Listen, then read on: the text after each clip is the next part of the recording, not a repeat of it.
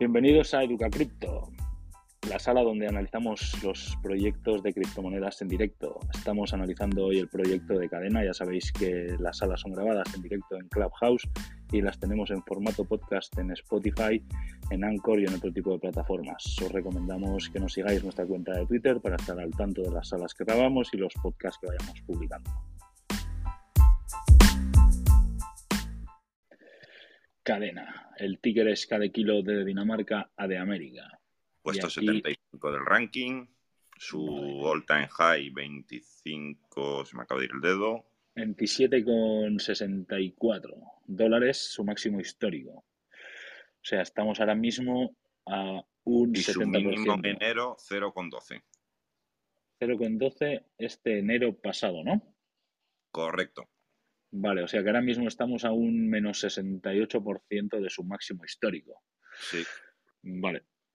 Voy a ver, eh, antes de empezar a analizar los datos, estos últimos... Ah, vale, vale. O sea, en noviembre ha estado... Calla, calla, que es del 21, que no se me aclara ni que estamos en el 22. Vale. Lleva desde su all time high en noviembre de... el 12 de noviembre corrigiendo, corrigiendo, corrigiendo. Tuvo un pequeño rebote el 27 de diciembre, desde los 10 dólares hasta los 15 dólares. Y sigue caída libre ahora mismo hasta los 8,70 dólares. O sea, en septiembre cerró en el, sobre los 2 dólares y se fue en octubre y en noviembre a lo que dijiste. Vale, vamos a ver. Eh, ¿Dónde tenemos aquí eh, la capitalización de mercado? 1.4 billones de dólares. Vale, bueno, estamos hablando de un proyecto que está metido en el top 100, así que está bien. Supply Eh, circulante 166 millones de un billón. Vale, o sea, tenemos un 10%, un 16% del total del supply circulando. Vale, o sea, le queda el 80 y el 84% del supply por salir. ¿Cuándo nace este proyecto? Antes de meternos en harina, le vamos a dar aquí nivel máximo. Veo por aquí enero del 2020, si no me equivoco. Eh, creo que sí. Mm, espera, ¿eh? Precio, voy a ver aquí, precio, precio. Enero del 2020, o sea, hace un año este proyecto estaba en 20 céntimos.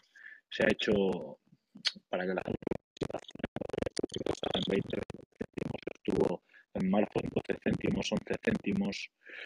En mayo, no, Eh, en mayo estuvo- Garcho, te escucho solo mal, es mi conexión. No, Sí. se escucha mal. Estás como quebrantado ahí, digamos. Ah, está bueno. Deja de, A lo mejor. deja de pisar el cable. Ahora mejor. Ahora sí. Igual le pega una hostia a la mesa que estoy cargando. Eh, también es importante, en enero y en febrero de hace dos años cuando salió este proyecto a 20 céntimos, o sea, en dos años el proyecto se ha hecho un por cien, ¿vale? Se ha multiplicado su valor 100 veces, o sea, invirtiendo mil dólares dos años después, si lo que digo yo, tienes la capacidad de aguantarlo, no te da un infarto mientras ves cómo se multiplica tu dinero, esos mil dólares dos años después hubieran sido cien mil dólares vendiendo en 24 dólares que ha estado, en 22 dólares. Y ahora mismo estamos hablando que tiene un por 40, o sea, un 40 veces el precio que tuvo estable en enero del 2020. O sea que como tracción, como eh, ha traccionado muy bien, ha dado beneficios a la gente, o sea, me refiero al proyecto en ese aspecto. Te escuchamos mal, Garchot. Te, te- No sé si soy yo solo, pero vamos. No, es en general todos. A ver, espera, pues ¿qué le pasa a esto, chiquito? A ver, ¿seguimos igual de malos? No. Ahora cuando hablas bien, mejor. pero cuando empiezas a tomar carrerilla empieza, digamos, a vibrar, digamos, la voz. Ah, porque me quiere frenar el iPhone y no, no puede frenarme, ¿sabes? Vale, pues bueno, visto de CoinGecko, yo lo que veo es eso. No sé si queréis destacar algo más del Nada. tema de CoinGecko. Vamos a la web. Aquí, ¿dónde está la web? Para que la Bueno, gente lo yo, vea. yo diría, si me permites, Garzot, yo diría que, el máximo, el all high este que ha hecho en noviembre fue debido al FOMO que, que produjeron un montón de youtubers y de influencers y compañía que les dio a todos por hablar de cadena, ¿vale? Que es lo que yo os había comentado hace, hace unas salas, ¿no? De que de repente había visto a todo el mundo hablando cadena, cadena, cadena y yo no tenía ni idea de lo que era cadena, ¿no? Eh, y fue debido a un lanzamiento que tuvieron de una nueva versión de, de su, de su software, tanto de Nodo como de mm, eh, programación de lenguajes eh, de, mm, de, contratos inteligentes, etcétera. Entonces, digamos que eso produjo que mucha gente hiciera generar noticia y como que se creó un gran fomo. De hecho, hay un youtuber que yo sigo que le había visto un vídeo que había comprado 10, directamente en directo, compró 10 mil dólares, pum, de, de cadena en, en, ese momento, ¿sabes? Entonces, entonces eso, eso, eso produce, eso es cuando a una persona como esta la siguen 3 millones de personas, literalmente, produce que, que, que tenga un, una atracción, me refiero en este último noviembre, ¿eh? que, o octubre, que tuvo ese, ese gran pico, ¿no? Pues produce una gran, una gran atracción por parte de, del mercado. Yo añadiría, Garchot, que se trata de un token, por así decirlo. Bueno, no es un token, es una moneda, ¿no? Porque es una Layer 1, que solo, por lo que veo, se puede obtener en algunos, eh, algunos exchanges, lo cual quiere decir que lo hace bastante, digamos, manipulable en el sentido de que, ya sabes, no, no es tan visible, ¿no? Digamos, es simplemente lo que pasa en esos exchanges, ¿no? Claro, yo no creo que sea casual el hecho de que de repente eh, se ponen de acuerdo 50 o 60 influencers para hablar de la moneda, ¿vale? Con esto no estoy diciendo que sea un mal proyecto, sino que, que, que, no son casualidades. Y lo que mezclado con lo que dice Antonio de manipulación del precio, pues obviamente, pues eh, puedes poner en su sitio ese precio tan elevado cuando ahora digamos que está en un valor mucho más, mucho más normal para, para ese tipo de, de, de, moneda. En una semana, y ya dejamos lo del tema del precio si queréis, en una semana del 3 al 10 de noviembre multiplicó, multiplicó su valor por 7 estaba sobre. Eh, no, por 7 no, perdona. Eh, por 4 más o menos. Estaba en 6 dólares y subió hasta los 24 dólares. O sea, se hizo un por 4 en una semana. Así que. Bien. ¿Qué hacemos, gente? Nos metemos eh, hablando de los exchanges. Lo tenéis disponible en CoinGecko, en KuCoin, en Gate, en CoinEx y en Hop. Ahí tenéis pares USDT, par Bitcoin y nada más, ¿vale? Ahí tenéis la liquidez, el trust score, todo lo podéis ver en. Oye, Garchot, sal y entra. A ver si así arreglamos el problema que tienes de audio. Que si no. Espera, me voy. No, pero no puede salir porque se, que, no se queda grabada, me parece, Emilio. Porque Hoy es verdad, pues no puede salir. Nada. Bueno, pues Te no. Espera, eh, voy a ir hablando, ir mirando la web. Yo- y Bueno, la web es cadena-. Emilio, Cadena con. Emilio, yo quería, Enlazarla si queréis. yo, yo, yo quería apuntar que para mí, o sea, uno- sabéis que cada uno lo analiza desde su punto de vista. El hecho de que solamente esté en exchanges, dado que tampoco tienes una información transparente sobre el número de, de cantidad de monedas que tiene cada exchange, es muy fácil controlar el precio en un exchange. No es algo como si tienes un, un, exchange descentralizado donde puedes ver un poco los flujos de compras y ventas. Para mí eso es importante. Ya sé que para otras personas que confían mucho en los exchanges no hay problema, ¿no? Pero digamos que tú sabes que el precio se puede manipular mucho más fácilmente porque al ser números, ¿sabes? Puedes crear como bloques de, a la compra y a la venta e ir subiéndolo y bajándolo en concordancia un poco con lo que va ocurriendo. Si además estos exchanges hablar entre ellos, pues es mucho más fácil. Si luego no, pues habrá un poco de arbitraje entre unos y otros y, de verdad, pues si la gente entra, se registra en el exchange y está loca por comprar, pues obviamente el precio sube porque ellos lo ven, ¿no? Ven la- las ganas que tiene la gente de entrar en esos proyectos. El hecho de que no haya una fuente, digamos, de verlo transparente, pues a mí me da un poco de tal. Pero bueno, lo iremos analizando, veremos más lo que, lo que comentéis, a ver. Y además que el supply que tiene es muy pequeño también, ¿no? Antonio, eso también lo hace también más volátil, diría yo. Sí, ¿no? pero si por lo menos fuera transparente, pero como yo no lo veo, ¿tú, tú sabes cuánto tiene cada exchange? No, no, ¿Qué claro. cantidades manejan? No, Pues no, claro, es- eso es, eso es, sí, sí. Está, está claro que, y además, y además que es eh, que no sabemos exactamente lo que, lo que están moviendo por, por la propia, luego lo hablaremos, ¿no? Pero con composición de la moneda, como la van minando, tampoco sabes exactamente por dónde, por dónde anda, igual que, que otras de, de ese tipo. Bueno, ya estoy con el cable, a ver si funciona y si no, me retiro. Perfecto, ahora te escuchamos. Vale, igual era porque lo estoy cargando en el- la mesa, en el cargador inalámbrico de la mesa. Bueno, eh, ¿habéis puesto a alguien, habéis pineado la página web por si alguien la quiere ver? Ahí en el enlace de arriba, que es que tengo el móvil cargando con el cable, lo voy a mirar. Ahora la pongo. Cadena.io, si alguien lo quiere ver, si quiere meter en la página web con nosotros, a echarle un vistazo. Cadena.io, Karen nos actualiza el enlace ahora en, unos, en un minutillo y lo tenéis. Yo, desde ya os adelanto, no he mirado absolutamente nada. No sé lo que me voy a encontrar. Sé que es un Layer 1. Parece que tenemos fijación por los Layer 1, pero bueno, veremos a ver que nos encontramos. Y nada, ¿qué? Empezamos con la página web, a ver lo que vemos. Yo la página web así a simple vista, haciendo una valoración a simple vista, veo una página muy sencillita, muy simple, muy, no sé, la veo comparada con otros proyectos, la veo escasa, la veo escueta, que eso no quita ¿eh? que sea un proyecto de una manera o de otra, no simplemente el primer eh, punto de vista de la página web, a mí me da la sensación de que es una página web muy sencillita, muy básica, muy, muy fácil de llevar a cabo, ¿sabes? Vale, nos ponemos con ello. ¿Qué hacemos? Aquí pone construye el futuro en cadena, sin compromiso. Espera, voy a traducir que lo vamos a hacer mucho mejor. Cadena hace que la blockchain funcione para todos. Nuestro ecosistema proporciona la seguridad de Bitcoin. O sea, que quiere decir que es proof of work. Entiendo.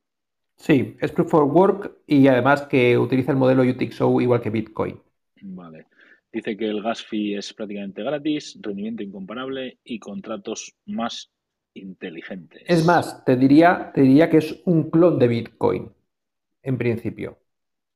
Eso va a decir yo. Sí. Eh, Espera, ¿te refieres un clon de Bitcoin? ¿El tema de la seguridad o el proyecto en sí? El proyecto en sí, lo que pasa que ellos al, clon, digamos, le han puesto superpoderes, pero es un clon. Es un poco como el Bitcoin Satoshi Vision que tiene parecido datos inteligentes y eso, pues un poco antes. Lo que pasa que ellos, sí, lo que pasa que ellos han resuelto un par de problemas que Satoshi Vision no lo va a resolver en su, en su vida. Entonces. Pues espera, no nos adelantéis harina, ¿eh? harina del costal. Yo lo que veo es muy sencillo. ¿eh? Vamos a tirar para abajo la web. Smart contracts más seguros. Eh, Pact. ¿Pact qué es? ¿Su lenguaje de programación o algo de eso? Sí, es como sería eh, homólogo a Solidity, a Plutus. No, no. el lenguaje de programación que utiliza por detrás, Pact, es Lisp. pero diríamos que sería homónimo a Solidity, a Plutus, a Scripto. Vale. Vale. Eh, dice que detecta errores automáticamente, lo libera de las vulnerabilidades que, enfrentará en Ethereum y otras plataformas inseguras. Eh, es que, claro, es, si quieres te explico un poquito. Es, este es el, fuerte de esta cadena. Bueno, tiene dos fuertes y uno es este, ¿no? El hecho de que, que ha desarrollado un lenguaje de programación eh, muy interesante, ¿vale? Primero porque utiliza, ya te digo, Lisp. Lisp es parecido a Haskell, que lo hemos mencionado muchas veces aquí. De hecho, es anterior a Haskell. Son lenguajes de programación funcionales que lo que son son súper robustos a nivel de seguridad. Entonces, lo que han cogido es eh, eh, y han desarrollado sobre Lisp este, este lenguaje que se llama PAC, ¿vale? Y entonces han hecho una cosa muy parecida a lo que ha hecho Cardano con Haskell, ¿vale? Muy parecida. Eh, y algo interesante que tiene, que no se lo había visto a ninguno, es que utilizan una tecnología creada por Microsoft para hacer verificación matemáticas de, algoritmos. Y, ellos la han implementado, y yo hasta donde he visto la han implementado de, manera bastante eficiente. Es una, herramienta de Microsoft que además es gratuita y código abierto que se llama Z3, ¿vale? Y, es muy interesante. Y entonces lo que hacen es que de alguna forma eh, permiten que cuando tú creas un contrato inteligente lo pasas por la herramienta y la herramienta en sí misma evalúa todos los posibles conflictos que pueda tener el propio contrato inteligente y entonces te evita un montón de errores o incluso de futuros eh, bugs para, robos y cosas de estas. está muy bien, la verdad que está muy bien pensado. Vale, pues vamos a ir desgranándolo. Si vosotros tenéis cualquier duda, tenéis cualquier cosa, eh, me vais diciendo, paráis o comentáis lo que queráis, eh, que yo estoy mirando la web, me imagino que vosotros también vais diciendo lo que os dé la gana, vamos. Eh, transacciones sin costo, que dice tarifas de transacción marginales para los consumidores. estación de servicio criptográfico permite a las empresas eliminar todas las tarifas de transacción para sus clientes. Eh, si esto como si va a Proof of Work, eh, estamos hablando que también habrá que minar y todo esto, ¿no? eso es, eso es. Como es como Bitcoin, eh, se tiene que minar. De hecho, por eso el supply que tiene ahora mismo es tan bajo, porque el resto todo es para los mineros. O sea, esto plantean estar 120 años minando como Bitcoin, parecido, si no igual, ¿vale? Entonces, ¿qué es lo que han hecho? Primero, unas fees muy bajas, muy bajas, muy bajas. La verdad que son ridículas las fees que tienen ellos. Y luego, además, han implementado esto de las gas station o algo así, ¿vale? Que quiere decir que si tú creas un proyecto y tú pones, imagínate, 10 y tu proyecto tú planteas que necesita 10 eh, eh, ordenadores eh, para ir, em, mm, mm, ¿cómo se dice? Gestionando las transacciones, ¿vale? Pues tú esos 10 ordenadores que estás mirando y gestionando las transacciones, tú a tus clientes, a las personas que están utilizando tu DAP no les cobras comisión o les cobras la comisión que tú quieras. Además, Garchot eh, utiliza, digamos, el consejo, lo dicen ellos, de una de las personas más nombradas en el, en el papel de este white paper de, de, Bitcoin. Stuart Haber, y Storneta, ¿no? También, también, Que son de las personas que hablan de... O sea, que por eso se basa mucho en lo que es Bitcoin, pero haciéndolo un poco pues diferente, flexible. Claro, esto es interesante porque si tú creas un juego, por ejemplo, y no quieres que haya transacciones, o sea, que haya gas por las transacciones dentro del juego, pues entonces, eh, utilizándoles a ellos, pues puedes permitir que tus usuarios no paguen ninguna transacción, por ejemplo, y eso me parece interesante. Vale. Creo que tenemos a Emilio que lleva 10 minutos hablando con el micrófono apagado. Soy así de listo. Estaba con la web abierta y estaba hablando. Soy así de listo. Nada, lo que quería decir es que al final lo que estaba leyendo es por lo que subió y el FOMO que le metieron eh, en su momento los youtubers y todos estos que lo que lo vendían en redes era como un Solana killer o un Ethereum killer, es decir, que venía, venía, digamos, a ser el nuevo Solana. Es decir, si te perdiste la subida que había vivido Solana hacía unas semanas y demás, es que te subiese al carro de cadena que, que al final, digamos, eh, venía a hacer algo parecido. Esto en modo resumen, ya sé que no es lo mismo, ¿eh? Andrés, no me mates. Ya, ya, no, porque, solo miran las transacciones por segundo y entonces lo equiparan con Solana por el tema de las transacciones por segundo, pero ya te digo que no tiene nada que ver con Solana. O sea, esto... no, yo te digo el marketing para que veas un poco por dónde iba el FOMO que hubo en esos momentos. Es decir, si te has perdido lo de Solana, no te pierdas ahora esto. Estamos hablando de que es un proyecto de los que venimos viendo últimamente, de que es súper escalable, más escalable que el anterior y todo eso. Sí, sí, y lo hacen utilizando la tecnología de Bitcoin. Es decir, sabemos que Bitcoin, por ponerte un ejemplo, sabemos que Bitcoin eh, no va a ir más allá de, ¿qué? 15, 20 transacciones, en capa 1, ¿eh? 15, 20 transacciones por segundo cada 10 eh, eh, y bloques cada 10 minutos, ¿vale? Eso lo sabemos. Entonces, ¿qué cogen y hacen ellos? Me imagino que lo ponen después, no sé por dónde vamos, pero vamos, lo que cogen y hacen ellos y dicen, vale, pues cogemos una cap, una línea, imagínate que creamos no una, sino que ahora mismo tienen corriendo 20 cadenas de Bitcoin al mismo tiempo, con lo cual no tienen un solo hilo, sino que tienen 20 hilos diferentes ejecutando transacciones al mismo tiempo. Y cada una para sus bloques o lo que sea. No, pero de forma pero todas consensuadas. Independientes, cada una firma sus bloques, pero todas consensuadas. Es decir, cuando yo firmo, sabemos cómo funciona Bitcoin, ¿no? Pues cuando yo firmo el siguiente bloque, yo no solamente firmo con el, número del bloque anterior, sino con el bloque anterior de todas las 20 cadenas. De hecho, en teoría, tampoco he profundizado, ¿eh? que le he dedicado una hora, hora y pico, pero en teoría es más segura que Bitcoin. ¿Vale? ¿Qué le hace más segura que Bitcoin? Eso pues porque las 20 cadenas. Claro, porque no, tienes que engañar, no tienes que engañar un hash. Si ya difícil pues sería engañar un hash en Bitcoin, tienes que engañar 20. es muy claro, eso es muy Entonces dirías que el hype sí es real. Sí, sí, tecnológicamente sí tiene, sí tiene razón de hype. ¿eh? Es, un proyecto serio, o sea, en el sentido de que utiliza las mismas tecnologías a las personas involucradas, digamos, en la creación de Bitcoin y blockchain. Y como dice Andrés, pues un poco mezcla muchas cosas, obviamente. En el explorador, cuando lleguemos ahí, lo veréis, pues tal, pues tiene muchas similitudes, pero añade muchas más cosas. Pero sí es un proyecto serio, lo que pasa es que, bueno, eh, el tema del precio y otras cosas ya es más circunstancial, ¿no? Sí, sí, el precio, pues bueno, al final es eh, anecdótico, ¿no? Es simplemente ver la tecnología que trae detrás y eso. Eh, bueno, está visto lo de la energía eficiente. Y esto, bueno, bueno lo, de la energía tiene su porqué también, ¿eh? Cuéntanos lo que has averiguado. Mira, lo de la energía es, hasta donde yo he entendido, ¿eh? que tampoco...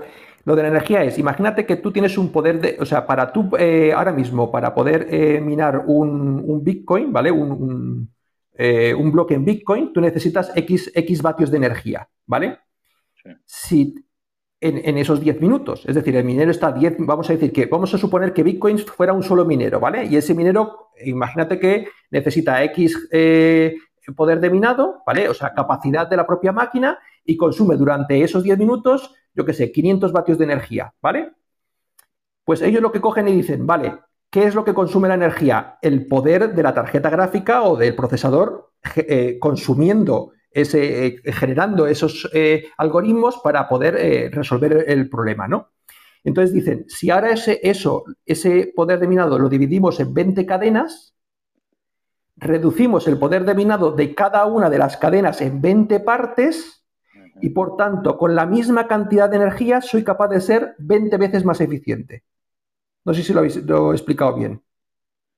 Sí, sí, sí, o sea, que al hacer lo de las 20 Con lo cual, el mismo minero, en los 10 minutos, como necesita menos poder de minado, porque es más fácil resolver el bloque, ¿vale? Entonces necesita menos poder energético. Digamos, sería, en teoría sería una veinteava parte menos, si, si, tienes como tienen ellos ahora mismo 20 cadenas. por, por eh, eso dicen que son más eficientes energéticamente. Dicen que con la misma energía han duplicado el número de cadenas o sea, con, sí, han duplicado el mismo número de cadenas, con lo cual el doble de transacciones sin consumir un vatio más de energía. Vale, ¿el nombre de cadena puede venir de ahí, de esta tecnología que dicen ellos que están usando de las 20 relay chain estas paralelas y todo este tema? Por ahí habrán podido sacar este nombre, me viene a la cabeza, ¿eh? ¿Sabes? Entiendo. Sí, además si luego, si luego el Garchot, la gente eh, cuando esté en la web va al explorador que tienen, se ve que tiene 20 cadenas de la 0 a la 19 y tiene también altura, digamos, van por el bloque, digamos, por así decirlo, 2.314.746 según vamos hablando, ¿no? y ahí podrías entrar, pero casi no tiene transacciones, para que lo sepáis, una por aquí, otra por allí, o sea, realmente están lo que hacen ahora es minar exclusivamente. Y he de decir que va lenta de narices, al menos la API que tienen es, horrible. O sea, conforme estoy diciendo una cosa, también te voy a decir la otra. Yo he intentado hacer diferentes, diferentes operaciones y, vamos, me he vuelto loco para, eh, y desesperado esperando a que, se, a que se lanzaran y que se produjeran. Es muy lenta, ¿eh? Vale. Eh, nos hace mención también a la seguridad comprobada. Dice que los fundadores deberían tener experiencia en JP Morgan y... y te llevaban la parte blockchain de JP Morgan eso, que tenían algo de experiencia y vieron las limitaciones de las soluciones de blockchain para resolver las demandas de seguridad y el rendimiento de los clientes de servicios financieros. Cadenas se ejecutan en Proof of Work, prueba de trabajo, que es confiable, segura y reforzada. Vale, ya ya hemos hablado. Escalabilidad industrial. A referencia de otras plataformas, Cadena está diseñada para impulsar los sistemas financieros globales. Nuestro protocolo está continuamente a un, eh, eh, nuestro protocolo escala continuamente a un TPS, que son transacciones por segundo, más alto a medida que se agregan más cadenas a la red. Vale, una cosa, ¿esto está limitado a las 20 cadenas o en un momento dado se pueden agregar más para que siga siendo todavía más escalable, más Este- eficiente y todo? Este año quieren llegar a 50 cadenas. Vale, o sea que aquí también me suena algo mixeado de Bitcoin con los smart contracts de Ethereum, eh, con las multichains de Polkadot, no sé, ¿sabes? Estoy viendo cosas. Pero no, es, pero, no, pero no es Polkadot. A Ya, ver, por eso, por eso, estoy viendo claro, no. cositas. Pero, Garzón, tú piensas que al final- para que, para que la gente, todos nos entiendan, tú piensas que al final la forma de resolver el problema de la escalabilidad, vamos a decir, de hacer más transacciones por segundo a nivel computacional, que no dejamos de hablar de informática y computación, ¿vale? Y matemáticas, es siempre son- es IOU. Es decir, ¿cómo lo puedes conseguir? O agregando más nodos, ¿vale? Más puntos en, en- en- en tu sistema, o eh, creando nuevos hilos en ese sistema, que son las parachains, en este caso las, las cadenas estas, ¿vale? O, de- o fragmentando. Entonces, todo lo que hemos visto hasta ahora, por aquí, en, este- en Clubhouse, ¿vale? Han sido una u otra forma de hacer eso. O los Layer 2, que es coger y juntar transacciones y lanzárselas eh, juntitas a las, a la, para que se la trague la, la Layer 1, ¿no? O sea, al final, las soluciones son cuatro o cinco en el tablero y cada uno va, siempre van utilizando las mismas soluciones. No te creas que van a inventar nada nuevo porque, porque esas soluciones ya están inventadas de, otro- de, de- de- de- otros sistemas anteriores. Vale, perfecto.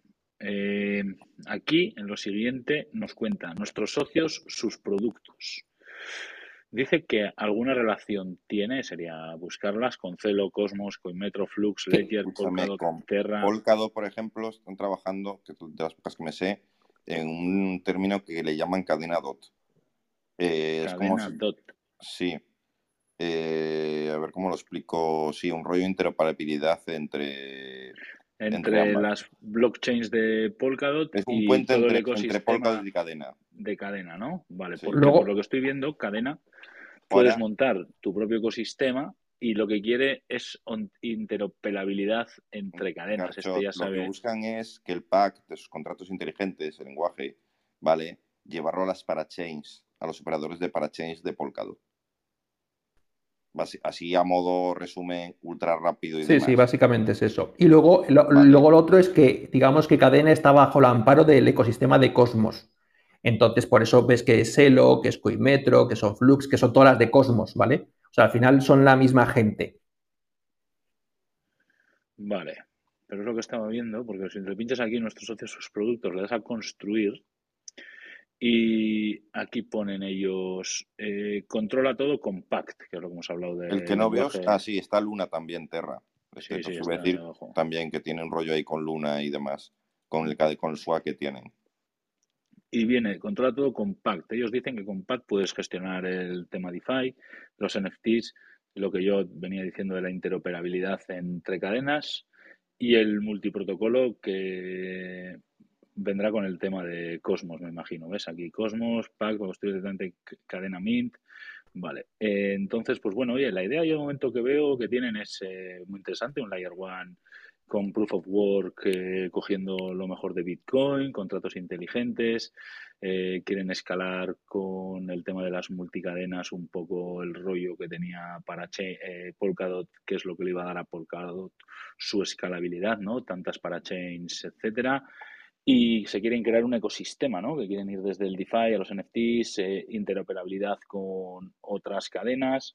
Y eso, bueno, yo de primeras la idea que estoy viendo lo veo bien, ¿sabes? Aquí nos explica cómo comenzar, plantillas, etcétera. Te habla de un poco de un ecosistema perfecto de DeFi, stablecoins, eh, todo este tipo de proyectos que podemos ver ahí y tal, ¿sabes? Y parece que tienen un DEX que se llama CAT DEX de 0 a 60, ¿sabes? Eh, en 2012, lanzado en 2014, no sé qué pone aquí. CADEX es la evolución del DeFi en cadena. No he mirado nada, ¿eh? simplemente, a ver, voy a darle al Launch App, a ver lo que tiene, swap.cadex.com. Eh, puedes conectar la wallet, correcto. Eh, ¿Qué tokens puedes comprar aquí? Cadena contra el par Flux. Bueno, viene cadena de Flux, me imagino que todavía estará modo beta, modo lo que sea, pero bueno, que lo tienen aquí. Y construye tus mejores ideas con nosotros, ¿no? Eh, subvenciones técnicas, eh, puedes compartir propuestas, comunidad de desarrollo, programa de desarrollo. Eh, esto yo veo que también es un poco mm, el tema de ellos que quieren fomentar, si me equivoco Andrés o cualquiera que lo sepáis, me decís, el tema de estos que quieren fomentar su lenguaje de PACT puede ser un rollo como puede ser Radix que quiere fomentar un poco su scripto, ¿sabes? Sí, sí, sí. subvenciones, desarrollos, etcétera. Es que es verdad que yo le he dado, es lo que más le he dedicado tiempo, le he dado un par de vueltas a su lenguaje de programación y está muy bien hecho. O sea, está bien pensado, está bien formalizado, está bien, está bien, está muy bien integrado. Y no me extrañaría nada que mm, Polkadot en alguna de sus parachains lo metiera porque es mucho mejor que Substrate con, de lejos, de lejos. Sí, esto sería un proyecto que venga con la tecnología de cadena, que opte a una parachain de Polkadot y que saque el bridge, ¿sabes? Para Eso. ante la probabilidad está. Ahí está. Entonces, y no me extrañaría nada que alguna otra, eh, o sea, cogiera. Es que muchas, tú sabes que Substrate está bien, pero es verdad que esta podría ser un, un, sustituto perfecto y fantástico, porque es verdad que mejora muchas cosas que fallaba Substrate, que era una casi, era como una mala versión en Rust de, de Solidity, ¿vale? Entonces, esta gente lleva varios años trabajando en su lenguaje de programación y la verdad es que hasta donde yo he visto está bien pensado, ¿vale? Y además han conseguido algo que yo creo que, fíjate que te voy a decir, ¿eh? Yo creo que para mí ahora mismo está en top 2, ¿vale? Top, 1, sigue siendo escrito, por supuesto. Por eso he puesto hoy el ejemplo en Twitter, porque me parece que sigue siendo mucho más fácil. Y top 2, eh, este. Pack. Y, Pack. Y después Plutus, ¿eh? Vale o sea, Plutus, este gana Plutus. Ya, y lo voy a comparar en estas semanas con algún desarrollador que conozco de Plutus, se lo voy a mostrar para ver su opinión, ¿vale? Pero yo creo que, sí, sí, que, Plutus tiene mucho que aprender de estas cosas, ¿eh? Y vemos que aquí pone que Cadena es la única plataforma que ofrece una infraestructura descentralizada completa, que muchas veces esta descentralización completa nos puede mostrar una carencia de escalabilidad, una carencia de seguridad, pero vemos que la cubren por el proof of work, ¿no? que es en teoría muchísimo más seguro, y por eh, la gestión que tienen de las múltiples eh, cadenas, ¿sabes? O sea que, bueno, está bueno, está interesante. Eh, a ver, espera, aquí pone DeFi, NFTs y pagos, construir ahora. Me imagino que esto me voy a meter por pincharlo, ¿sabes? O sea que esto es lo que hemos visto, que esto será ejemplos de cómo desarrollar tanto aplicaciones para el DeFi, para NFTs, eh, como de pagos, etcétera. Eh, pagos más rápidos utilizando la tecnología Kuro, que esto ya estamos metidos en un layer 2 que irá dentro de cadena, que dice que puede llegar a 480.000 transacciones por segundo con su layer 2. ¿Vale? ¿En cuánto estamos hablando de Lightning ahora, Ahora mismo estamos hablando de que Kuro tiene 8.000 transacciones por segundo, ¿vale? Lo otro es a 8.000. Lo otro es a donde quieren llegar, ¿vale? Eh, pero van a ejecutar solamente ellos, los, creadores de esta historia, ¿vale? Es, digamos, es su producto. Es el producto que ellos van a vender, que ya de hecho ya venden algunas empresas, venden a empresas. Lo que le venden a las empresas es que tú no quieres operar en una blockchain abierta y que todo, todo el mundo te vea y que sepan lo que mueves y lo que no mueves y tal, tranquilo. Hazlo a través de nuestra Layer 2, ¿vale? queda en completo anonimato y luego nosotros solamente ejecutamos transacciones transparentes sin asociadas a ningún tipo de empresa dentro de la Layer 1. ¿Vale? Entonces es un estos días pasados de algunos proyectos de privacidad y tal. Se te corta, ah, Andrés. perdona. Estos proyectos de privacidad que hablabas tú, Garsotero, estos últimos días, pues esto es algo parecido, pero desde otro punto de vista, que es una Layer 2, ¿vale? Eh, privada, que solo gestionan esta gente para los de cadena para, para empresas que lo soliciten. Vale. Eh, Garchot, unos datos que he encontrado mientras estabas hablando sobre cada bloque tiene 1,5 segundos, 20 bloques por cada 30 segundos. No se utiliza el SHA-256 de Bitcoin, sino otra cosa que se llama Blake 2S256. Como decíais, es el Proof of Work de Bitcoin, digamos que mineros. Y ahora se está recibiendo de recompensa al que por minar, o sea, cada, cada, 1, cada segundo, ¿no? Habíamos dicho. Espérate, ¿cuánto habíamos dicho? Cada 30 eh, segundos, ¿no has dicho? Espera, regale un momento. ¿Dónde lo tenía? Lo tenía por aquí abierto. Espérate. Eh, ah, uno, cada 1,5 segundos es un bloque. 20, 20 bloques por segundo. La recompensa actual que la tienen diseñada para los próximos, que dicen que ese, de los, cada 20 años un poco se evalúa y tal, pero ya tienen preparadas los siguientes 20 años. Ahora mismo estaría en 21 cadenas con 37 cada segundo, o sea que es unas recompensas bastante buenas. Por eso se entiende ahora, Andrés, también que tiene una dificultad bastante alta ya. Digamos que... O sea, salen 20 tokens cada segundo. Eh, según lo que se ve aquí, sí. Sí, sí, y, además... Se va a tardar 120 y, y además, Antonio... Por esos cálculos, por esos cálculos, creo que son 119, 120 años. Pero escucha, no va a haber... No, ¿eh? no va a haber rollo halvings eh, que se va a comprometer la dificultad de minado, etcétera. Eh, simplemente va a salir de, aquí hasta 120 años cada segundo 21 cadenas y listo. No, no, no, lo, está lo va reduciendo según el número del bloque. Por ejemplo, si estamos en el, en el, bloque 2.300.000 y pico, aquí ya te pone diferentes eh, como niveles. Estamos en el nivel 27, entre el 26 y el 27, y tiene hecho, por ejemplo, el 169 ya son solo 14. Hace los seguir... por bloques. Eh, por, por, cantidades de bloques. No sé, habría que hacer la suma por cada millón de bloques, una cosa pero que es más o menos cada cuatro años.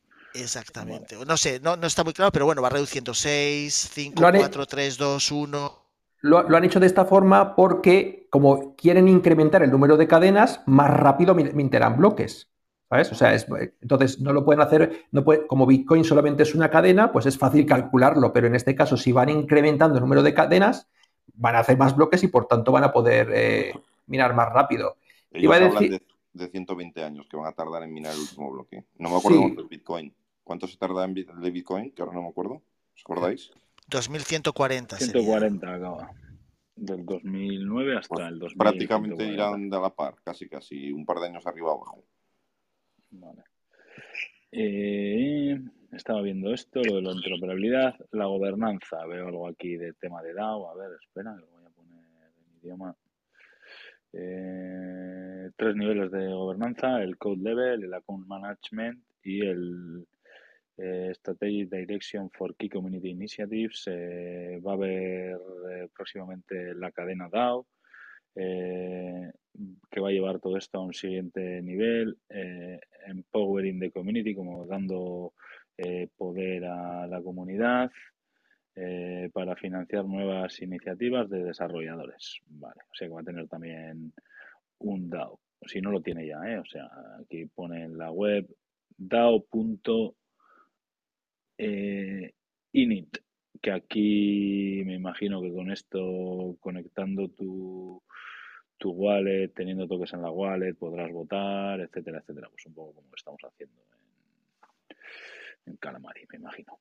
Eh, diseño para el uso en el mundo real. Nuestro equipo de expertos en criptografía y contratos inteligentes de cadena ha reinventado la blockchain desde cero, combinando una arquitectura de cadena revolucionaria con las herramientas y servicios necesarios para una adopción generalizada. Bueno, esto me suena un poco, esto me suena un poco, esto que acaba de decir ahora Cadena aquí, me suena un poco a Radix, ¿no? Me viene cierta similitud a la cabeza de dónde quiere llegar, de lo fácil que lo quiere hacer, etcétera, ¿no? Vale, me suena un poquito a eso.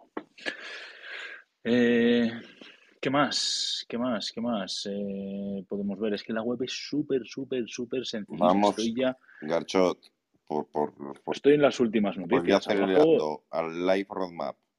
Sí, espera, que quería ver justo ahí, después del Live Road, eh, antes del Live Roadmap, quería ver lo de eh, Introducing Cadena, que es lo del About, de quién está detrás.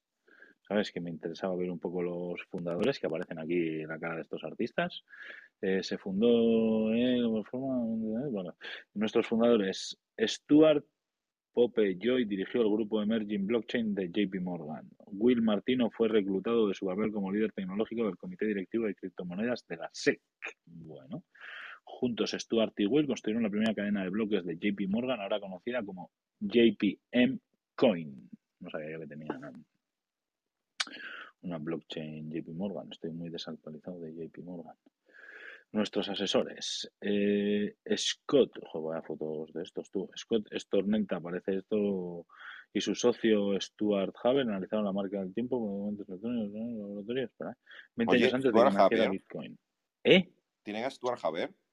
Eh, están diciendo que el equipo de asesores de cadena está formado como, por expertos como Stuart Haber, que es el coinventor de la blockchain y el autor más citado y renombrado del libro blanco de Bitcoin del 2008. que me sonaba bastante. Satoshi Nakamoto, que es lo que ha dicho antes Antonio, ¿vale? Eh, dice que las innovaciones de Haber no terminan con Bitcoin, sino que continúan en cadena con el lanzamiento de IR, que es Inmutable Records, en nuestra próxima plataforma de NFTs, fundada junto con otro coinversor de blockchain, W. Scott, Storneta, eh, que IR, que es la Immutable Records, explota las ventajas únicas de cadena, como la procedencia de grado institucional, la acuñación en cadena y los mercados personalizados. Y aquí luego, si queréis conocer al equipo, os viene montonazo de gente, la verdad. Eh, Stuart Tal, Willy Martino, Stuart Haber, eh, Doug este, un montón de nombres. Aquí Anastasia, directora de operaciones, ingeniería, eh, tienen gente de todo el mundo, tienen chinos, americanos, eh, estoy viendo aquí gente de todo el mundo.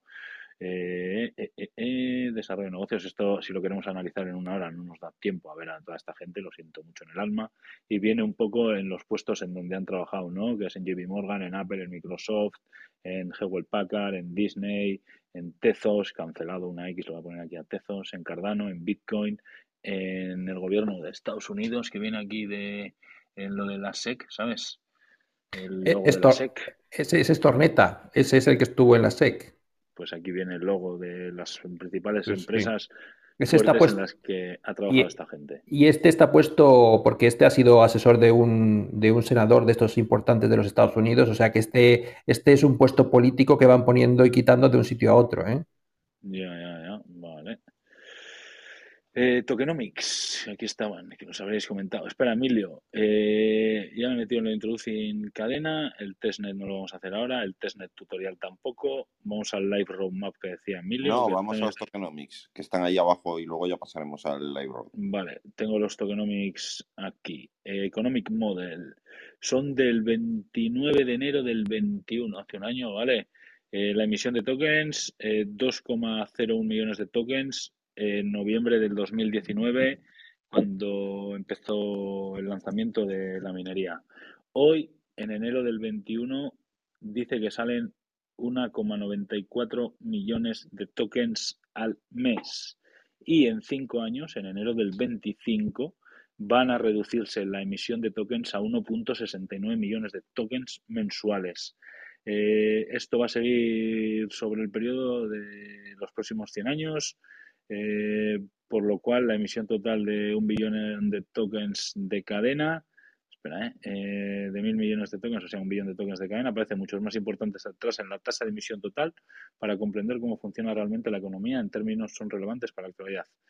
Eh, así se ve el crecimiento basado en la minería desde el 21 hasta el 2040. Esto no es hasta el 2000 y pico, esto es hasta el 2040. Vale. En el 2021 nace cadena con, vamos a decirle, eh, acaba el 2021 con 70 y pico, unos 80 millones de tokens. En 2040 va a haber 425 millones de tokens abajo, abajo, aproximadamente. por no bajar luego hoy bajaremos, pero abajo pone que a través de la minería durante más de 100 años, no solo hasta 2040. Sí, no, pero en la foto debajo, justo Sí. de- leyendo todo esto, te dice, así es como se ve el crecimiento basado en la minería desde ahora hasta el 2040. Y Pero empieza la minería. Sí, pero a partir de 2040 también se seguirá minando.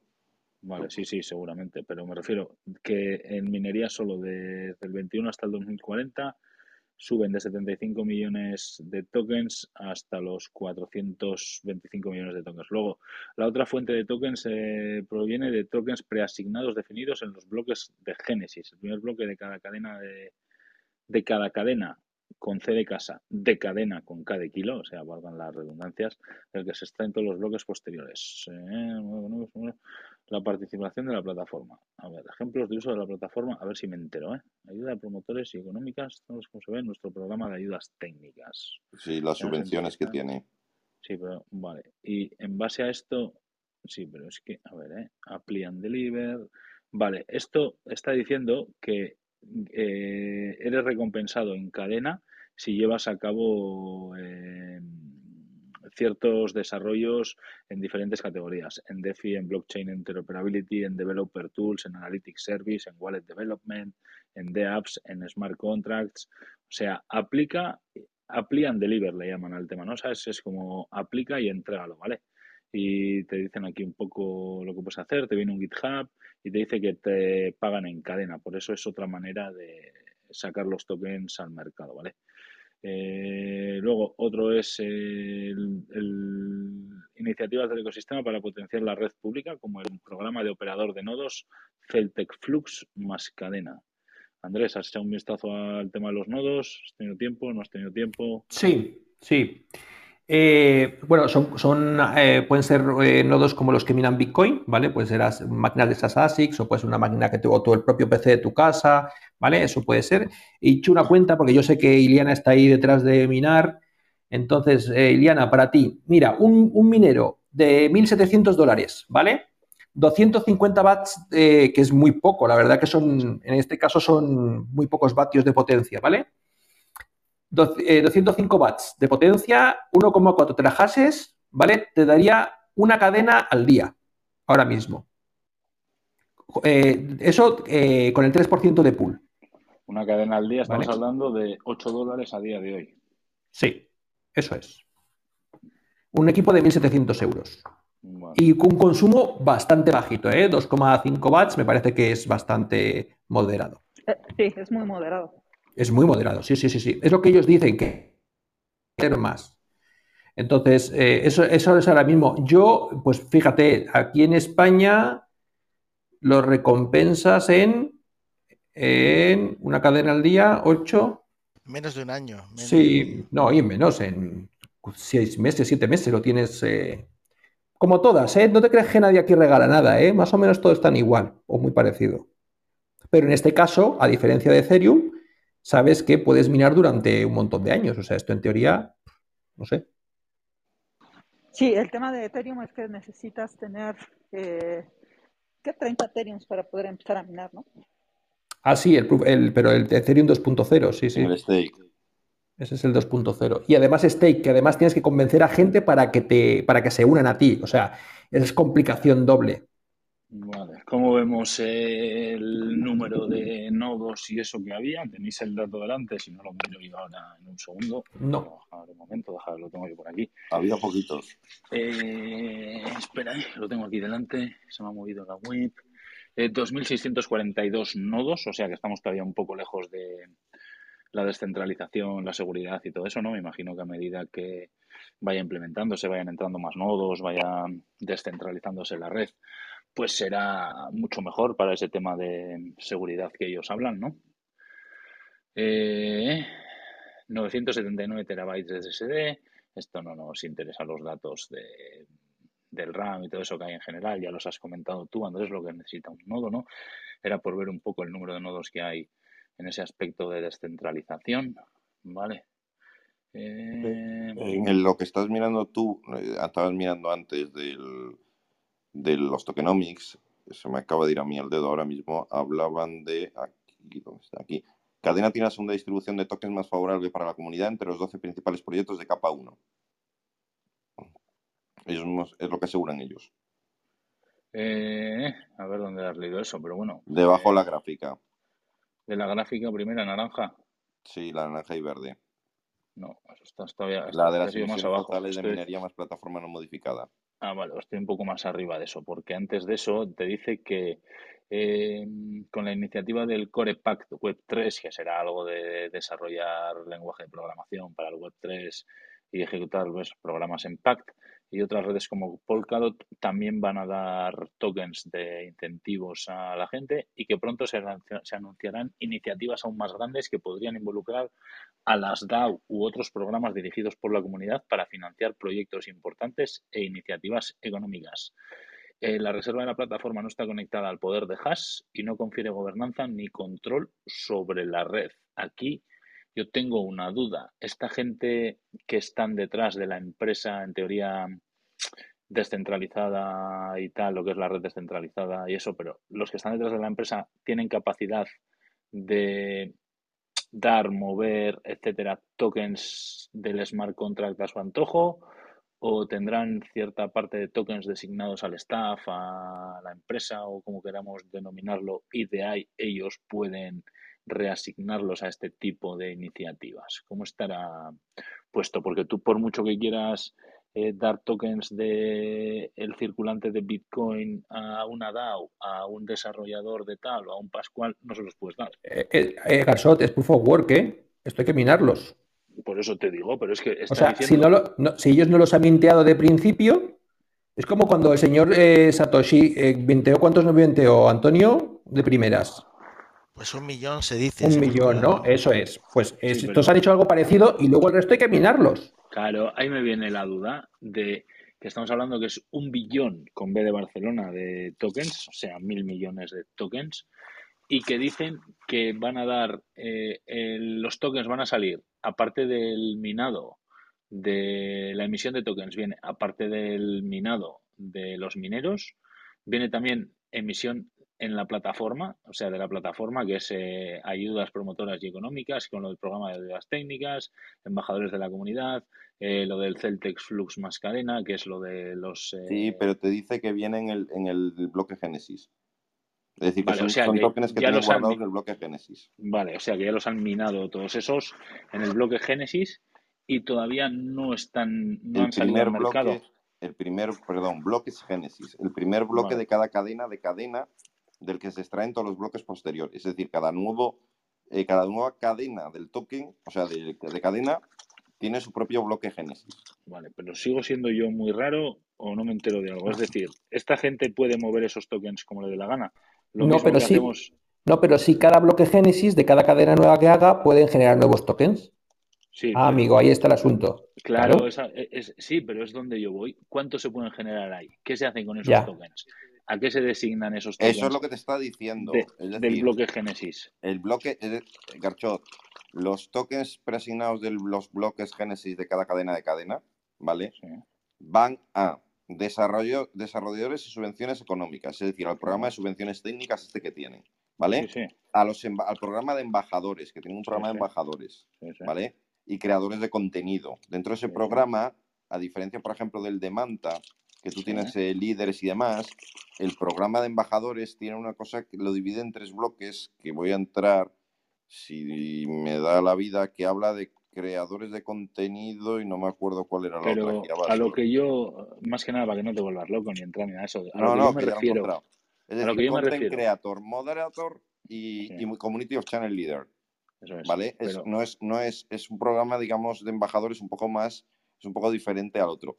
Y luego, el, y luego, ¿dónde está? Aparte de la tasa de subvención, tal, y luego iniciativas del ecosistema para alimentar la red pública, como los Pero- nodos estos, y eh, al tema del PAC. pero Para, lo que yo me para- refiero, para las interoperabilidades, para llevar la- el PAC, por ejemplo, lo que lo pone aquí ejemplo, a Polkadot sí, o a sí, Chelo o a lo pero que sea. ¿dónde está, ¿dónde está el número de tokens que se van a asignar a eso? En ningún sitio. Es decir, eh, si le da el aire al CEO, dice que asigna un número de tokens, y si le da el aire del sur, que asigna otro número de tokens. La Si- cuota no es esto de aquí abajo. La cuota de plataforma emite el 20% de las emisiones totales de la red, totalizando 200 de millones de tokens al final. No. No, sí. La tasa La de emisión de la plataforma de Genesis Eso, sí, sí, vale, del- de los totales de la red, pero a lo que te voy. Eh, si tú desarrollas un programa y eres el primo del CEO, te doy un millón de tokens. Pero si eres el enemigo del. CEO, ya, pero estamos hablando de un programa, una plataforma. Yo te digo por sacar, programa de subvenciones técnicas. Para que pinchamos, Eso. se puede pinchar. pero yo me refiero por sacar el tema que están diciendo que es una red descentralizada. Sí, yo te Eh, entiendo. ¿Me explico dónde voy? Sí, sí, sí, sí, tienen sí. cierto control sobre esos Mm. tokens que Bitcoin no tiene. Por ejemplo, Cardano soluciona esto diciendo, mira, todo nuestro tesoro, digamos, lo, lo dejamos a que lo vote la comunidad, ¿no? Y es lo del proyecto Eso este es. Catalyst, ¿no? Que ahora tú dices, vale, pues tú tienes súper claro de que lo- el dinero que tiene eh, eh, la fundación Cardano es tanto dinero y que de ese dinero el 80% me parece que se destina, se destina al proyecto Catalyst. Y entonces luego la gente vota a los proyectos que hay listados y, y ahí es donde va el dinero. Y es la gente la que le pone el precio al proyecto. Claro, pero aquí mira cómo dice, Cadena tiene la segunda distribución de tokens más favorable para la comunidad entre los 12 principales proyectos de capa 1. Claro, pero ¿quién asigna esos tokens a, a la comunidad? ¿Quién dice, Emilio, tu A lo proyecto mejor te para eso- un millón de A cadenas? lo mejor para eso es la, la DAO que quieren la crear. financiación máxima, si metes su GitHub, lo pone, la financiación máxima para un solo proyecto se establece en 50.000 dólares estadounidenses y las solicitudes más pequeñas reciben la aprobación más rápida. Eh, todos los proyectos deben proporcionar documentación escrita adecuada que explica cómo funciona el proyecto junto con cualquier instrucción relevante. Eh, el proceso de evaluación de la nueva solicitud de subvención puede tardar hasta cuatro semanas. El proceso tiene dos fases. Selecciona un proyecto de la lista que hay de DeFi, no sé qué, no sé cuánto. Hay una plantilla. Eh, las solicitudes se pueden presentar totalmente públicas, parcialmente públicas, totalmente privadas. Eh, estoy bajando. El comité de revisión de subvenciones revisará las solicitudes y hará un seguimiento si se necesita más información. Vale, eh, ahí está, el comité de revisiones. ¿Y quién es ese? ¿Cuánto asignan? ¿Cuánto tal? A mí esa información es la que me queda de dudosa procedencia, porque ¿quién te dice a ti que el hermano del CEO no saca una de app eh, descentralizada en cadena, no sé qué, y le asigna el comité de expediciones, le asigna el mayor número de tokens? 50 hasta 50.000 euros. ¿Sabes? De O dólares, sea, perdón. es a lo que te voy. Y luego, eh, sabe qué necesidad hay aquí el CEO y le dice a su primo, saca esto, y sabe otra necesidad y le dice a su hermano, saca esto, y tal, y a todos ese dinero, ¿no? Es a lo que te voy que yo veo un poco el lado no tan transparente, no tan todo bien como lo venían haciendo. ¿Por qué? Porque ya estamos queriendo ser descentralizados, queriendo ser tal, pero es que no lo somos. ¿Por qué? Porque fíjate toda la gente que hay detrás. Y aquí alguien tiene el poder de, de, ¿cómo se dice? Y que de designar este tipo de tokens y de decidir a este se le da, a este no, a no ser que sea un DAO, como ha dicho Andrés, como el tema de Catalyst de Cardano, que es el que asigne este tipo de historias y directamente lo que salga del bloque Génesis por smart contract se da a los estos más votados y a tomar por saco, ¿sabes? Y el pero entonces, claro, mi pregunta sería, si esto es así, ¿qué pinta el equipo aquí? ¿Qué hace un equipo detrás de esto? De todas maneras, Garchot es una, es una blockchain privada, o sea, y digamos lo deja muy claro en su, digamos, manifiesto inicial, ¿no? En agosto del 2016. O sea, que, que pueden hacer lo que quieran en realidad, ¿no? O sea, te permite a ti minarlo, poner nodos. Ten en cuenta que todos esos, esos monedas no existen todavía, ¿sabes? Quiero decir, existen 100 o 160 millones de un total de un billón, ¿no? O sea, todavía, ellos lo que hayan Pero- minado al principio sí lo pueden distribuir como quieran, ¿no? En ese sentido, porque fueron los Claro. iniciales, ¿no? A mí, pero es lo que me llama una cosa, Antonio, la atención. Aquí en su web, en el centro centro de su web pone el paquete completo. Cadena es la única plataforma que ofrece una infraestructura descentralizada completa. Claro, porque cualquier persona, ¿Cómo puede porque tú eso? puedes en teoría eh, poner un nodo y estar minando. Eso quiere decir que es descentralizado en el sentido Vale, que tú pero- participas de la red y recibes recompensa. Escúchame, Sí, pero- Garchot, analizamos Tezos y la fundación daba dinero. Sí, pero no estaban hablando de que era una blockchain completamente esto, ¿sabes? O sea, me refiero, es a lo que te voy de que yo es lo que Pero quería una ver cosa un es poco. la blockchain, la tecnología, y otra es la empresa o el desarrollo que tienes detrás. Claro, pero yo cuando leo aquí, que igual me estoy yo haciendo la lectura mal, ¿eh? Una infraestructura descentralizada completa, ¿qué se refiere? Simplemente a De la tecnología, blockchain. ¿Vale? Porque Cardano es una eh, blockchain súper descentralizada también. Bueno, yo creo que descentralizada ahora mismo no hay ninguna. Claro. Ni Bitcoin para mí es Sí, pero, descentralizada. Hombre, no, o porque sea- tengo una fundación. Garchot, siempre vas a tener una fundación. Claro, siempre tienes a alguien ahí detrás eh, como guiando cual pastor las ovejas. Es que de eso no podemos escapar, Garzot, de alguna manera, ¿no? ¿O qué? No sé. Sí, bueno, el tema es a lo que yo quería llegar, ¿no? Que está pillando todo lo bueno de tal, de, de Bitcoin, de tal, no sé qué, pero al final donde realmente no ver, veo yo claridad es en la emisión de estos tokens. Oh, Al 100%, Un señor que ha trabajado para JP Morgan, algo se le habrá quedado, ¿no? Seguramente. Sabes que perder dinero no se le habrá quedado. De, hecho, eh, Garchot sería como pensar en que Satoshi Nakamoto no sabemos quién es y esos tokens no están en circulación y en este caso, pues esos tokens pues sí están a disposición de, digamos, la gente originaria, digamos que son el propio equipo y la gente que lo monta, ¿no? O sea, digamos que si Satoshi Nakamoto viviese y se pusiera una web y dijera, bueno, pues yo este millón de bitcoins lo voy a distribuir de esta manera, pues a la gente que promocione Bitcoin, ta, ta, ta, ¿no? O sea, digamos aquí ellos se lo pueden permitir porque existen desde el comienzo, son conocidos y tienen esos, esas monedas iniciales no preminadas, minadas, digamos, siguiendo la misma, el mismo consenso que establecen, ¿no? Chicos, le voy a dar a, espera, el roadmap que está aquí, porque queríamos hacer el programa de más o menos una hora, puede ser una hora y diez, una hora y cuarto, lo Yo que sea, lo lo que es el análisis para el Yo tema del roadmap te lo, te lo cierro rápido, si quieres en dos minutos, lo que quería Vale. enseñarte. Eh, a ver, eh, Cadena hace una cosa que están haciendo algunos eh, algunas criptomonedas a partir de, bueno, algunos proyectos que le llaman Live Roadmap. Es decir, en vez de decirte lo que van a hacer en el 22, el 23, el 24, el 25 y luego hacer cambios, un PDF y demás, están haciendo, eh, digamos, en las propias web eh, dinámicos. ¿Qué es lo que no me gusta de aquí y es lo que, lo que me, digamos, mm, mm, me decepciona más de lo que hemos visto? El tema de, eh, digamos, de las cosas por hacer y demás. Es decir, su roadmap, digamos, de cosas hechas acaba en septiembre del 21 y pone cosas, digamos, en progreso o cosas que supone que acabarían en el, en el cuarto trimestre del 21. Y aquí siguen sin, o sea, lo que digo, sin actualizar. O sea, que Por no ejemplo, por ejemplo. Ledger, eh, soporten la Wallet de Ledger, En el, en el GitHub están muy parados también, ¿eh? que yo lo he estado mirando. Pocos desarrolladores, salvo en lo del Pact, que así hay bastantes desarrolladores, en el resto hay pocos desarrolladores y todo muy parado. Yo no sé si es porque ellos, a ver, a Emilio, yo quería pensarlo y digo, a ver si es que eh, ellos no es una cosa, no es por ejemplo Radix o Cardano, que te dice, no, yo voy a hacer, yo voy a lograr, yo no sé qué, en el 23, en el 24, esta gente ya lo tienen hecho. Sí, Si es que no tienen que hacer, no pero- tienen que hacer mucho más. pero Y lo que Andrés, están de- crean un market de NFT o subvencionan un market de NFT, la implementación de los NFTs de que hablaban, ¿vale? Que se llama Color Block. 229 NFT minteados, ¿vale? El proyecto no tuitea desde. eh, tiene 400 seguidores, no tuitea desde julio del 21. Y es Pero, que el pero ese proyecto es suyo de ellos o es, de, o es un proyecto de la no, comunidad. pero, pero el primer experimento, digamos, de NFTs, por ejemplo, de cadena, me explicó, 229 NFTs minteados. No digo que sea suyo.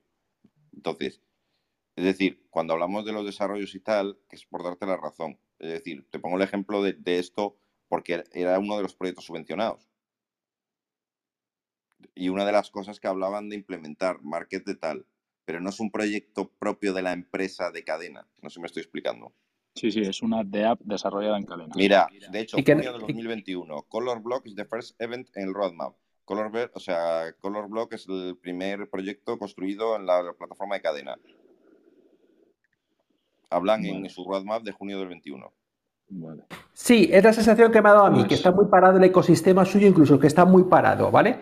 Que no le veo movimiento de verdad como en otros ecosistemas, como puede ser el de incluso hasta el de Solana o el de Polkadot, ¿sabes? Que se ve que hay gente haciendo cosas, moviéndose. Aquí les he visto que tienen muy buena tecnología, que tienen muy buena, digamos, que han logrado conseguir eh, implementar eh, lo mejor de, de muchas familias, de muchas casas, pero no Pero les he... no va para Pero no puede ser, No, efectivamente. Andrés, tú conoces mejor este mundo. ¿No puede ser que el programa de subvención está un pelín corto?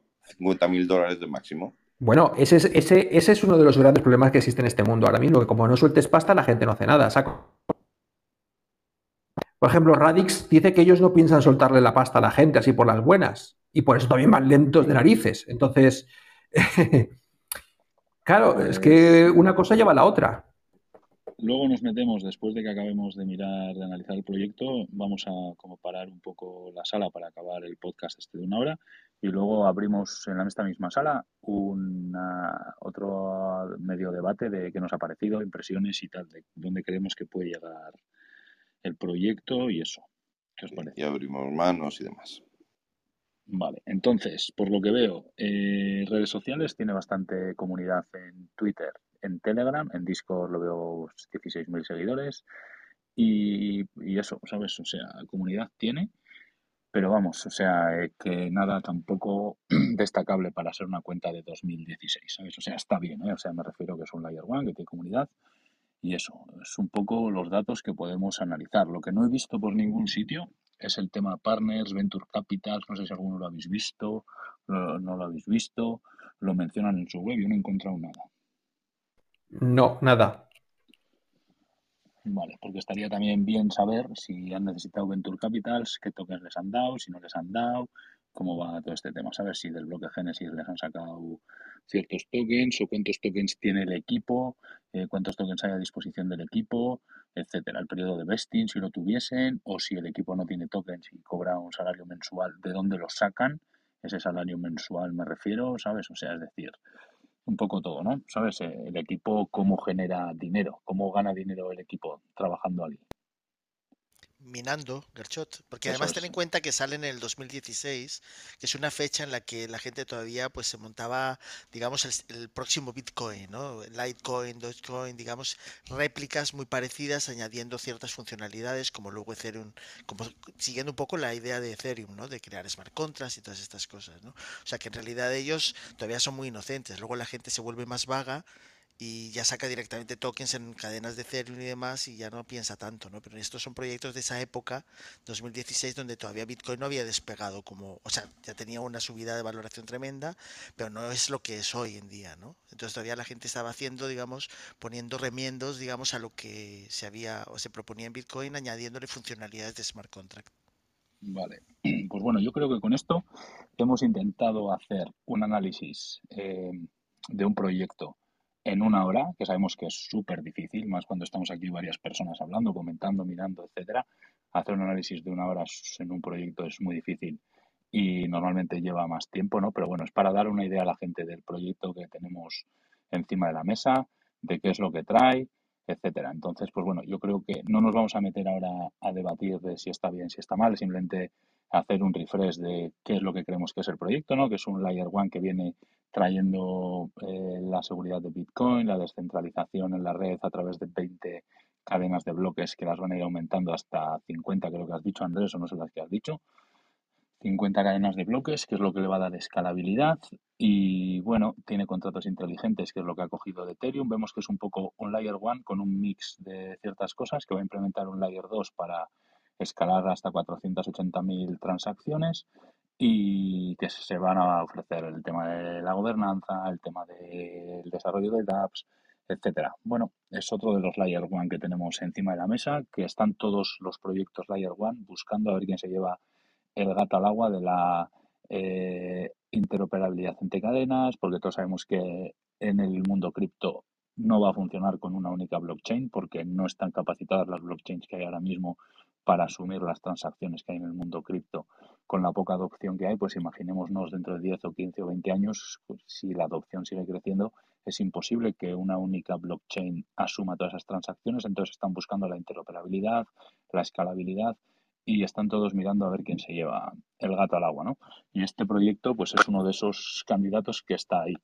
Así que si queréis añadir alguna cosita al respecto. en Google. Sí que tuvo sería y sería, o sea, una ronda primera de 2 millones de dólares y una segunda ronda, una ronda B de 12 millones de dólares al menos. ¿Y se sabe quiénes le invirtieron y algo de eso? Nada? Sí, espera. En la ronda de 2 millones Kilowatt Capital, CoinFund, Multicoin Capital y Metastable. Bueno, vale, cuatro Venture Capitals. Para desarrollar el código y todo eso, ¿no, Emilio? estamos en la ronda B en, en, abril del 18. Y entraron eh, Fidelity Investment, eh, SB Angel, Multicoin Capital, Susquehanna, bueno, SIG y Asimov Ventures. Vale, que no son los típicos Ventures que solemos ver en muchos proyectos cripto que analizamos, son proyectos eh, Venture Capital diferentes que vienen del 2016 y del 2018. Estamos acostumbrados a ver Venture Capital que están invirtiendo en proyectos que están eh, del 2019, del 2017, del 2020, del 2021 incluso, que seguramente estos eh, Venture Capitals que estamos viendo en muchos proyectos en esa época de 2016 no operaban. Así que bueno, por mi parte, no sé vosotros si queréis añadir algo que nos hayamos dejado en el análisis. Todo tuyo, Garcho. Parece que no. Pues yo creo que podemos dar más que nada por finalizado el análisis del proyecto de cadena. La gente se puede hacer una idea de cuál es el proyecto. Siempre recomendamos, ya sabéis, esto no son consejos de inversión, ni mucho menos. Simplemente traemos cartas, ponemos cartas encima de la mesa. Cada uno es eh, dueño señor de estudiar, de profundizar en todo este tipo de proyectos, analizarlos y hacer con su dinero, invertirlo en donde él considere oportuno y que jamás inviertan su dinero porque se basan en un análisis que han visto en, un podcast, en Educa Cripto, en Clubhouse, en YouTube o en Twitter, ¿vale? Simplemente dicho esto, pues yo creo que podemos, damos por finalizado el análisis y en el siguiente tramo de, de la sala. Vamos a hablar de un poco, vamos a dar nuestras opiniones, qué nos ha parecido el proyecto, si invertiríamos en él a modo personal, si no, los pros, los contras. Así que os invito a todos a que escuchéis el siguiente audio si estáis oyéndolo en formato podcast y que os quedéis en la sala para dentro de unos segundos empezar con la segunda parte del programa.